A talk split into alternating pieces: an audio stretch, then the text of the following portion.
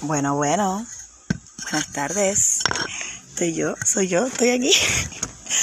wow, yo creo que en los dos años, dos años, casi tres ahora, que llevo grabando este podcast, este ha sido el episodio que más difícil se me ha hecho grabar. Eh, en cuestión de encontrar el tiempo para decir cuándo carajo grabarlo. Eh, el último que grabé fue el de la temporada Scorpio. O sea que nos pasamos la temporada Sagitario por el rojo.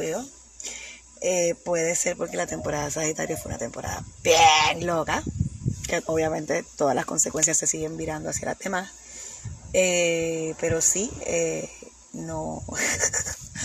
Ay Dios, esa temporada sagitariana estuvo bien a fuego, pero nada, estamos aquí bregando. Y más que nada, en verdad, quería como que compartir todas las cosas que desde yo no sé cuándo tenía apuntadas, que eran pues como lo que yo me visualizo haciendo, que siempre hablo y hablo, hablo, pero, ¿sabes? Dándole un poquito de carne y de estructura al podcast y pues más que nada invitando a otras personas a formar parte de los proyectos porque esto es así para su comunidad.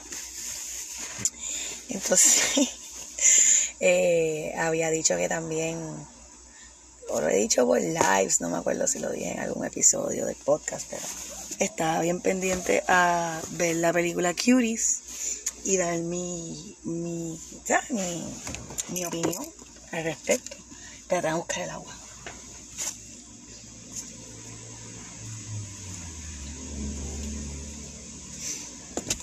Dar mi opinión al respecto.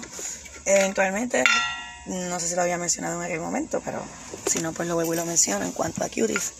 Cuties, quiero hacer un episodio stand alone del Club Solidario hablando de lo de Cuties porque el tema de Cuties es un tema un poquito mucho más abarcador de lo que obviamente podía ser la película y más abarcador de lo que mucha gente quería convertirlo en ser.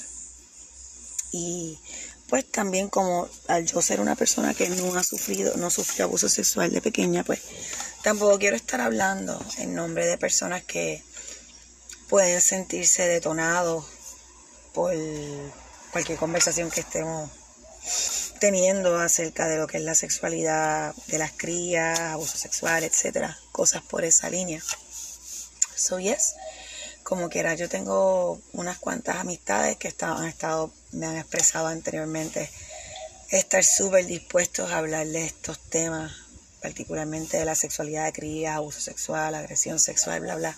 Por esa línea, ya para de gente me lo había dicho que estaban interesados en participar y hablar y pues también utilizar esta plataforma pues para amplificar su,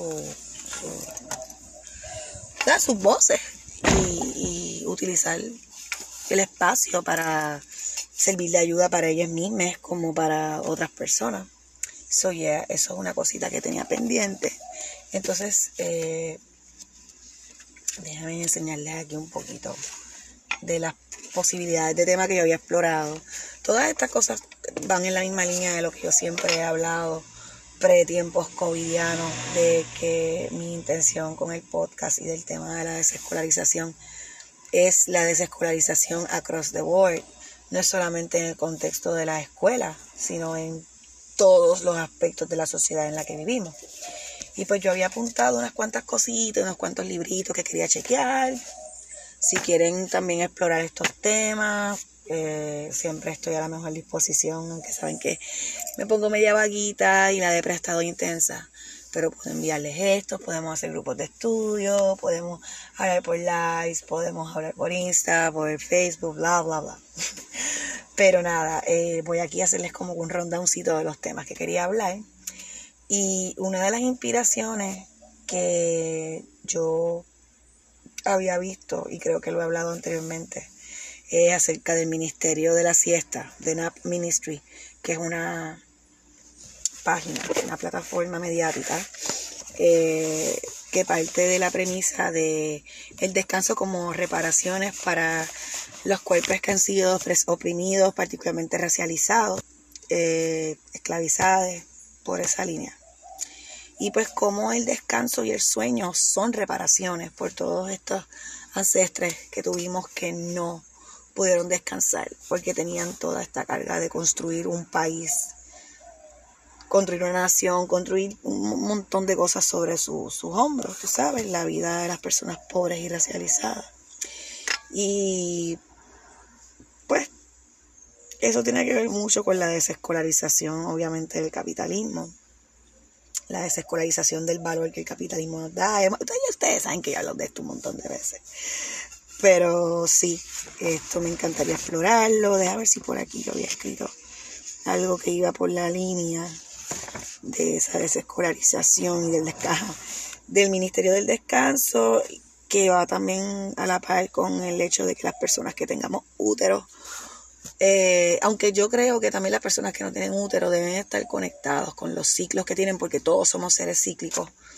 Eh, obedecemos mucho a los, cíclicos, a los ciclos lunares, pero particularmente las personas que tenemos útero y o menstruamos, eh, ofrecer esos espacios donde se puedan, tú sabes, facilitar esta información para que cada cual de nosotros conectemos con, con, con nuestros cuerpos y, reclamemos el espacio que necesitamos para cenar, para sanar a través de estos procesos cíclicos. Y tiene que ver muchísimo con esto del Ministerio del Descanso, porque las personas que tenemos útero y o sangramos, cuando pasa todo esto, sabemos que los niveles de energía no necesariamente van a ir a la par con las exigencias que el sistema capitalista nos pone sobre los hombros. Eh, ¿Qué más? quería hablar de la desescolarización de la nutrición, de la comida per se.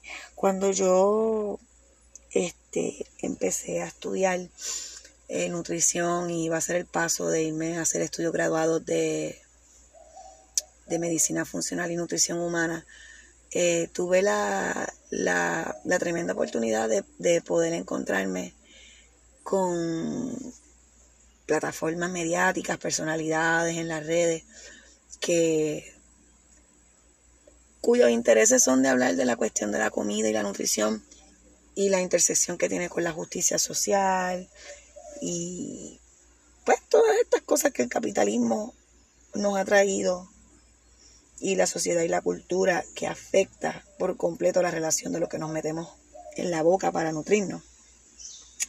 Y pues eh, pues explorar eh, muchas vertientes de lo que es la relación de nosotros con la comida ha sido mi interés de un par de años para acá, sobre todo porque también pues yo tengo una relación con la comida y tengo mis retos. La gente pues piensa que uno puede ser flaco y por esto ser una sociedad gordofóbica basta para muchos ser flacos, pero it goes beyond that. Hay tanto que hablar y tanto que desempacar. Eh, hablar de la gordofobia, que de hecho Leticia, que ya ha participado en otros episodios, aquí ha estado súper dispuesta a, hablar y explorar todos estos layers de este tipo de conversación. Y pues hablar también del componente espiritual, sanador, emocional, de, colonizar el concepto de lo que es la dieta, porque todo, acuérdense que todo lo los espacios y los círculos en que vivimos y nos desarrollamos son parte de la colonización, del imperialismo, del capitalismo, bla, bla, bla. La misma mierda que siempre hablo.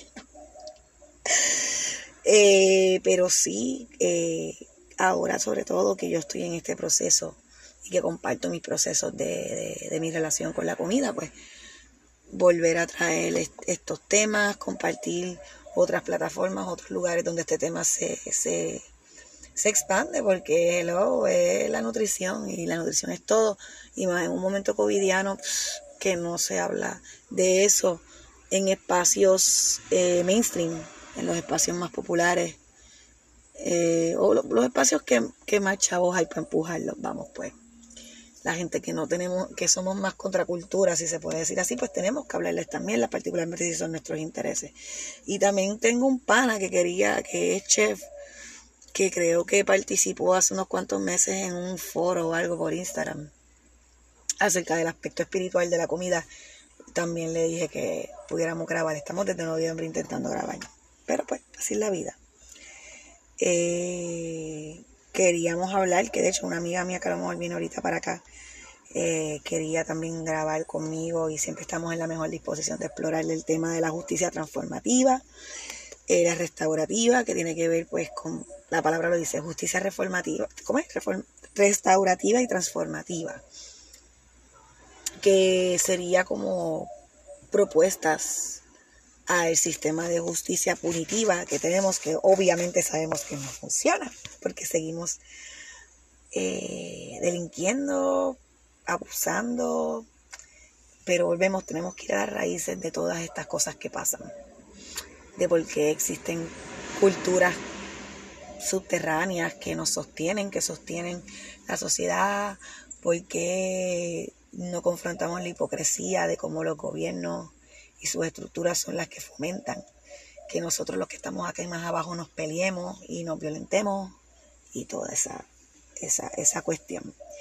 Y también pues yo había escuchado de los conceptos de la comunicación no violenta y me dio la impresión de que era algo bien blanco, de que la comunicación no violenta es bien efectivo, pero tiene este airecito de, de New Age, de todas estas cuestiones bien blancas, capitalistas, que cogen todos los procesos de sanación y transmutación de las comunidades que han sido oprimidas y las reapropian y las ponen en un empaque bien lindo y dicen paz y amor. Pero no toman en consideración porque ese paz y ese amor es tan difícil para muchos de obtener. Va por esa línea. Eh, ¿Qué más? Queríamos hablar, obviamente en la cuestión de la desescolarización de la salud y la nutrición también caía lo de eh, explorar lo que es la sanación con plantas, el herbalismo, la descolonización total de la medicina, que la medicina alopática no hay que descolonizarla realmente porque es un factor de la colonización. Y no estoy hablando de la medicina emergente, no estoy hablando de emergencias, no estoy hablando de no estoy hablando de emergencias ni de la cuestión de bregar con las situaciones agudas de la medicina, estoy hablando del enfoque de la medicina capitalista para bregar con cuestiones crónicas, incluso con cuestiones como el COVID, que parecen que son agudas, pero realmente vienen de una situación crónica. Y eso también pues hay que seguir explorando, lo que siempre ha sido mi intención desde que empezó de la pandemia. Eh, hay, también, hay también lo de la desescolarización de toda esta narrativa que existe acerca de las enfermedades agudas, infecciosas, que obviamente hablar de esto es algo bien delicado porque hay mucha censura al respecto. Pero llevamos desde que empezó la pandemia con mucha intención de descubrir esto más a fondo y compartir la información acá en nuestras plataformas aparte y no por la plataforma como Facebook y Instagram que lo que hacen es censurar a uno y la gente venir a pelear a joder. Eh, y nada, eh, también lo del cannabis, la desescolarización from head to toe de lo que es el cannabis. Eso yo lo he hablado antes eh, puticlub, la sexualidad somática, también lo he hablado miles de veces, ustedes saben cuáles son mis intereses. Solamente estoy aquí recordando para que sepan que seguimos y tenemos todas las mejores intenciones. Y vamos a esto, vamos a esto. Y pues como siempre, lo de desescolarizar los traumas, la salud mental, con las mismas intenciones. Saben que huevo y le digo, aquí tengo toda mucha información que me encantaría contribuir y compartir no tengan miedo en acercarse a mí y pedirme esta información, aunque me tarde cinco años en dársela. y obviamente, como siempre, lo de la desescolarización de la sociedad, desescolarización radical, eh, el trabajo, el trabajo principal, mi, mi interés principal. Eh, así que nada, dándoles aquí eh, un la, estamos en en temporada Capricornio, la temporada de mi ascendente, mi primera casa. Como obviamente yo casi yo me dejo llevar por el calendario no gregoriano, o sea, para mí el año nuevo es en abril, cuando llega el este la, la temporada de Aries, pues ya voy entendiendo que al ser Capricornio mi primera casa, mi ascendente, por eso es que a lo mejor hay mucha energía de Capricornio que mucha gente la toma como, a ah, nuevo año, hay que empezar. No, para mí que es como una, una parte de nosotros que se está preparando para, como es invierno, para, recopilar mm, recursos, para cuando llegue esa primavera sentirnos que estamos floreciendo. Algo por esa línea, esas mierdas románticas en las cuales yo creo.